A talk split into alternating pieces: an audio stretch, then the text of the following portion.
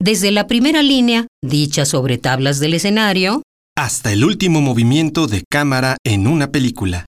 Nancy Cárdenas diseccionó la escena para compartirla con sus radioescuchas. La dramaturga y directora cinematográfica creó, junto a Carlos Monsiváis, un programa trascendental para los oídos del público mexicano. Radio UNAM se enorgullece en presentar El cine y la crítica, con la pizarra original de la producción. En nuestros sonidos viven tus historias. El cine y la crítica para el domingo 31 de diciembre. When the bells all ring and the horns all blow, and the couples we know are fondly kissing, will I be with you, or will I be among the missing?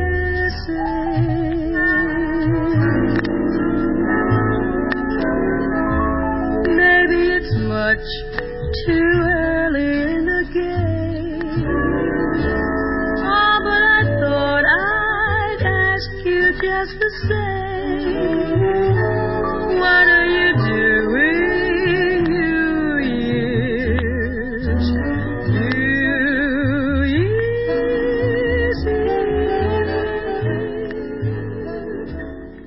Vez, basta de murmuraciones, intrigas, venenos, complots, puñaladas traperas, críticas acerbas y mordacidades.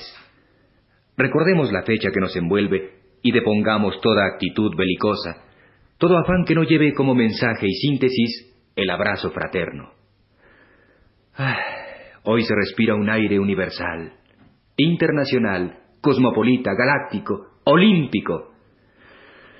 Hoy respiramos con la certeza de que solo breves horas nos separan del año en que México se habrá de convertir en el país más atendido y el más atendedor.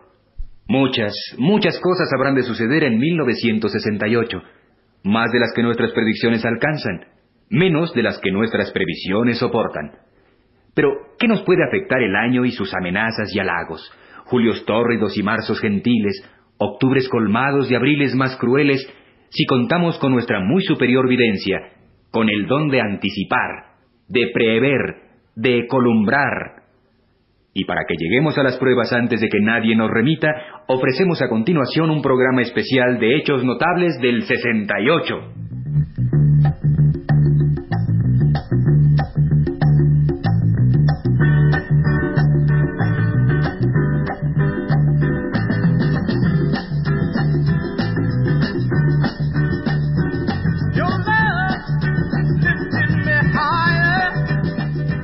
El cine y la crítica.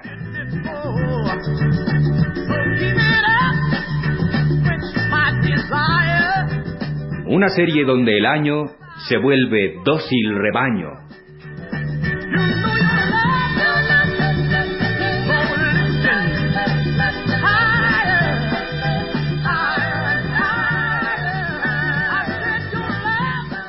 En 1968, todas las cosas que andan ligeramente mal atravesarán por un periodo de redención.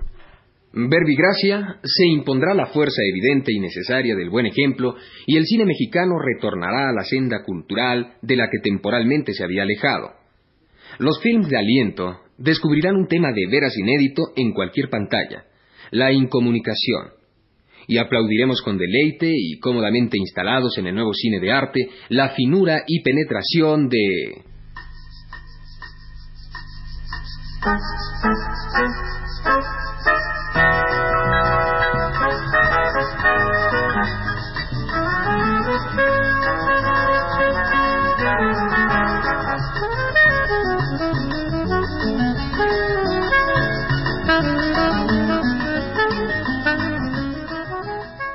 Mohín, la historia del gesto que jamás fue comprendido, un relato donde la ternura vuelve a su fuente genuina y perdurable, la mímica. Con un reparto tan contundente como inasible, Julio Alemán como José. Para él la vida empezaba la mañana siguiente de toda despedida. Fanny Cano, como Graciela. ¿Qué angustia sería preferible a la desesperada noción de estar viva? Fanny Schiller como Débora. No podía alejar del recuerdo la pavorosa certidumbre de su amnesia. Y David Reynoso como Alberto. ¿Qué más daba vivir o morir si de cualquier modo lo que esperaba del pasado ya le había acontecido? A continuación, un diálogo entre Alberto y José.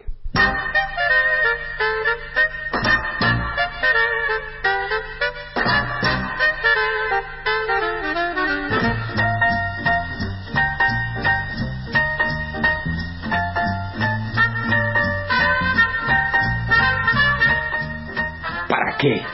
Todo es tan inútil como el deseo de la hierba de atrapar el viento. Nunca podré saber lo que ella quiere cuando mueve la mano y se despide. Querrá decirle adiós, José. Quizá es una seña convencional de la partida. No seas necio, Alberto. No te exhibas. Esta es una nueva película mexicana del 68 y ya todo se ha vuelto interpretación profunda, no exégesis inmediata. Por favor, ese triste mohín, esa mano que siempre que ella parte se agita con denuedo, algo querrá decir. Te juro que no lo entiendo entonces. Sí, algo querrá decir esa mano que abandona con gracia el escondrijo de una bolsa y se desplaza levemente en toda despedida.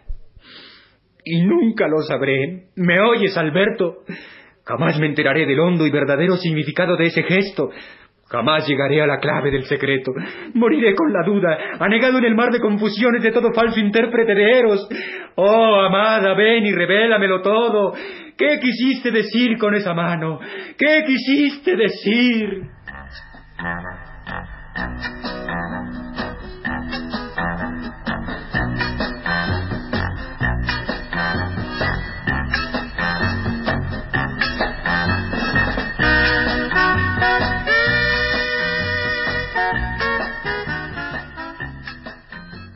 Y en 1968 también oiremos algunos de estos speeches.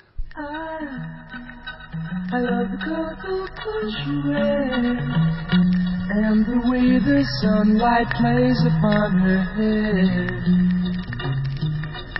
I hear the sound of a gentle No lo permitiremos, compañeros, ni como retrácano, ni como aforismo, ni como nada de nada. Para eso nacimos fuertes y crecimos colorados, para no dejarnos que empeñeres, para no admitir el abuso, para cerrar filas como un solo hombre ante la mera idea del atropelle. Ni crean que nos amedranten, ni sueñen con desviarnos de nuestro firme, viril y cívico propósito.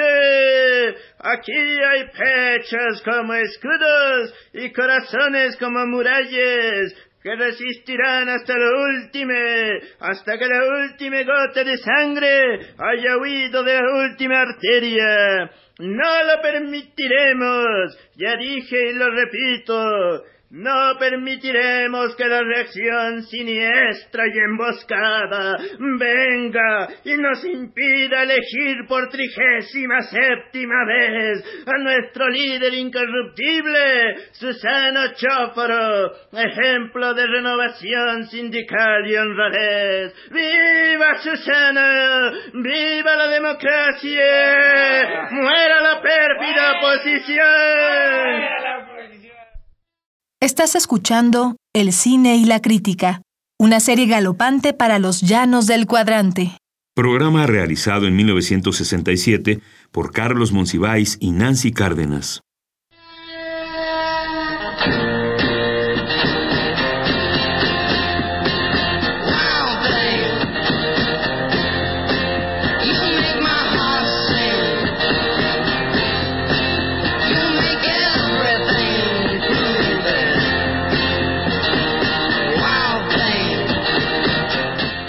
Y ahora presentamos a continuación al cantante de moda, Jeremías Boom. ¿Qué nos dices de tus recientes éxitos, Jerry? Ah, te suplico que ya, que ya no me llames Jerry, porque pues, pues ya superé mi época de pocho y, y quiero caerle bien al público sin que pues, me asocien con, con los descastadones. Ahora soy mío, boom. Oh, perdón mío, Prosigue y cuéntanos de tus últimos hits. Pues han sido más de lo que había soñado. El público me ha brindado una confianza inmerecida y, me ha situado en un lugar que, francamente no quiero sonar vanidoso ni, ni, adornarme como una laja, pero o retratarme de perfil con mi puntada. Pero pues es que francamente no esperaba. Pero te lo mereces, mío, por tu talento, tu voz, tu simpatía y, y demás. ¿Y qué discos nuevos tienes, eh? Bueno, ahora acabo de grabar un LP que está soñado. Se llama Rimanero le canta lo que puede. Y ahí interpreto las canciones del querido Chapatín. Además, mis, mis singles en estándar siguen pegando con mazo y, y de ahí no paso. Ya sabes, ¿no? La onda monda y lirona de Jerry Boom. Mi primer LP fue un marrazo. La hitiza Time. Pero lo, lo de ahora es de Adebis.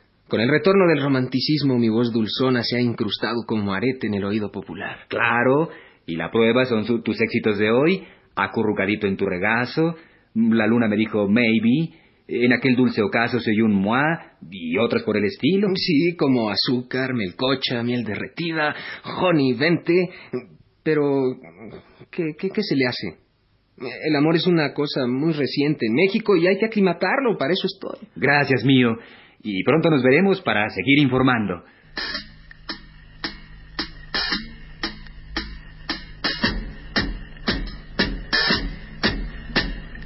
I'm just mad about saffron.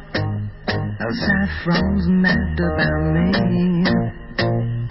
I'm just mad about saffron. She's just mad about me. They call me mellow yellow, quite frankly. They call me mellow yellow, quite frankly. Y, y, ahora sí, cuates, creo que el, el grupo se, se, levantará y nos volveremos los amos de los amos de los amos. La pura base. Nada de rolocarse en el último momento. No hagan iris chompiras. ¿Pa' qué irigotes? Agarrar la onda, maestros. ¿Pero cuál es la línea, Sal? Fácil y rápido como muestra al vapor. La línea es lo psicodélico. Gareth, Gareth, lo psicodélico eh, eh, está in logo, está out. Gareth, Gareth, eh, entonces primero nos dejamos de llamar Piolín y sus mangueras porque el chiste es viejo y malo y, recuerda mucho a la prepa de principios del 60, ¿no? Pero es buenísimo, Sal. Piolín y sus mangueras porque en todas partes la riegan. Qué puntacho del totacho, ¿no? No, no, no hagas iris, ni, e, ese no pega ni con engrudo del 92. Ahora, lo in, lo in es lo hippie y la onda San Francisco y la moda de Long Toy. Así es que te me alivianas, ¿no? Y, se me alivianan todanos porque de hoy en always nos vamos a llamar las abuelas del Tristras y abandonamos esos saquitos Beatles 62 y nos dejamos el pelo como gurús y, nos retratamos vestidos de divinos olmecas y de ixtleros y dejamos de cantar Escupe Lupe en español y, nos lanzamos a pura canción de Iber Golpe. No, no, Gareth, Gareth, Gareth, ya tengo el próximo LP. Se va a llamar Verde, que te quiero verde.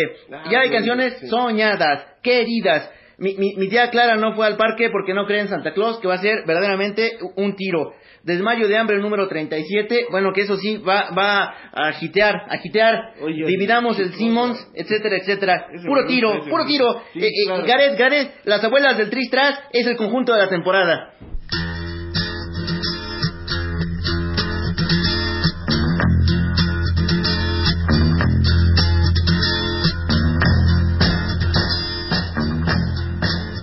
Y también leeremos en 68 algunos de estos maravillosos y enjundiosos artículos de fondo.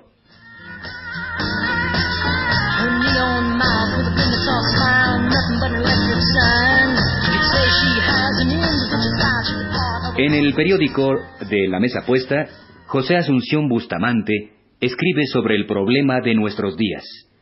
Qué hondo conflicto el de los padres de hoy sus hijos en manos de Satán, y todo tan perdido como cuando Sodoma y Gomorra esperaban sin saberlo el desenlace ígneo.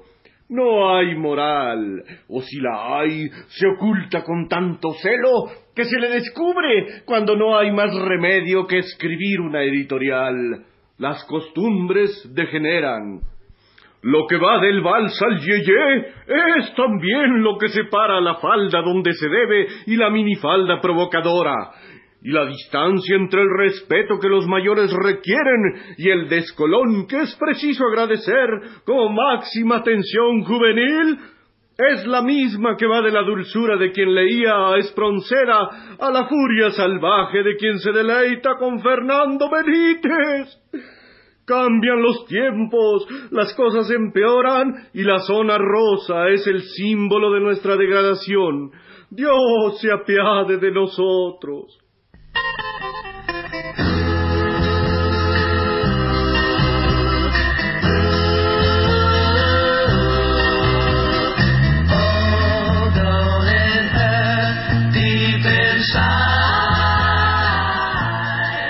En el periódico en cadena que calla lo que otros comentan y divulga lo que no ha sucedido, Miguel G. Amparandé lanza su imaginacioncita al aire a propósito de política. Ese hombre tiene razón. Salvar al mundo importa más que retener vidas que de cualquier forma al llegar a un periodo determinado de estragamiento por sí solas hubiesen cegado y por su propia cuenta hubiesen elegido el camino que va de un lugar previamente alquilado a una fosa abierta con antelación. Ese hombre sabe lo que dice. Frente a la amenaza de la horda que ve con ojos áridos la riqueza y el gusto con que Occidente vive, la respuesta debe ser enérgica y cristiana. Nada de salirse de allí como gritan los energúmenos. Quedarse y para bien. Permanecer mientras esté en riesgo la paz del sistema. Napal, calumnias. Genocidio. no me hagan reír. Ese hombre tiene razón.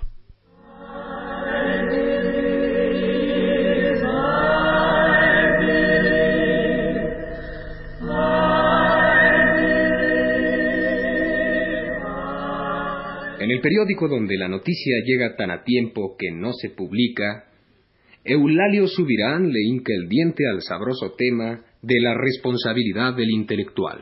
El intelectual debe ser responsable, es decir, debe pensar en que mientras él sea pueblo, es muy difícil que alguien le robe o lo despoje de la entraña. Pero, sí, y ojalá nunca suceda, el intelectual se vuelve pop o pide popsada en la Torre de Marfil, se quedará sin esencia nacional, tan desaromado como un taur, una flor marchita, o si se puede más. De allí que el intelectual deba ser responsable, y muy responsable, y reteque responsable. ¿Que cómo debe manifestarse esa responsabilidad? Responsablemente. Yo, por ejemplo, y si me pongo por ejemplo no es por vanidad, sino porque mi ejemplo puede ser tomado, que tengo trabajos siete en diferentes dependencias, y soy consejero de otras 17 instituciones y cobro en algunas otras más, doy el ejemplo de responsabilidad, de aceptación digna de mi deber ante la sociedad, no como esos miserables de lo pop que nunca saben cómo encararse a su obligación máxima, ser responsables.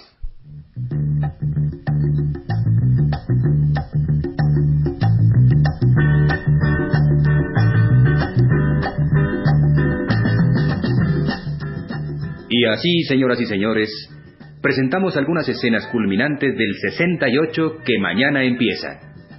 Este fue otro fracaso más de...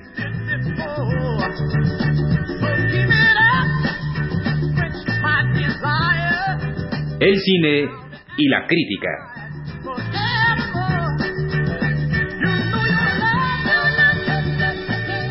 Una serie donde el año se vuelve dócil rebaño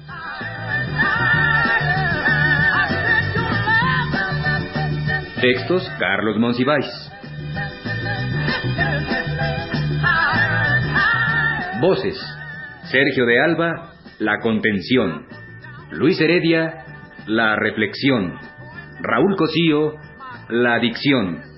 Y Carlos Monsiváis, La Decepción. Ópero, Bill Chávez, La Creación.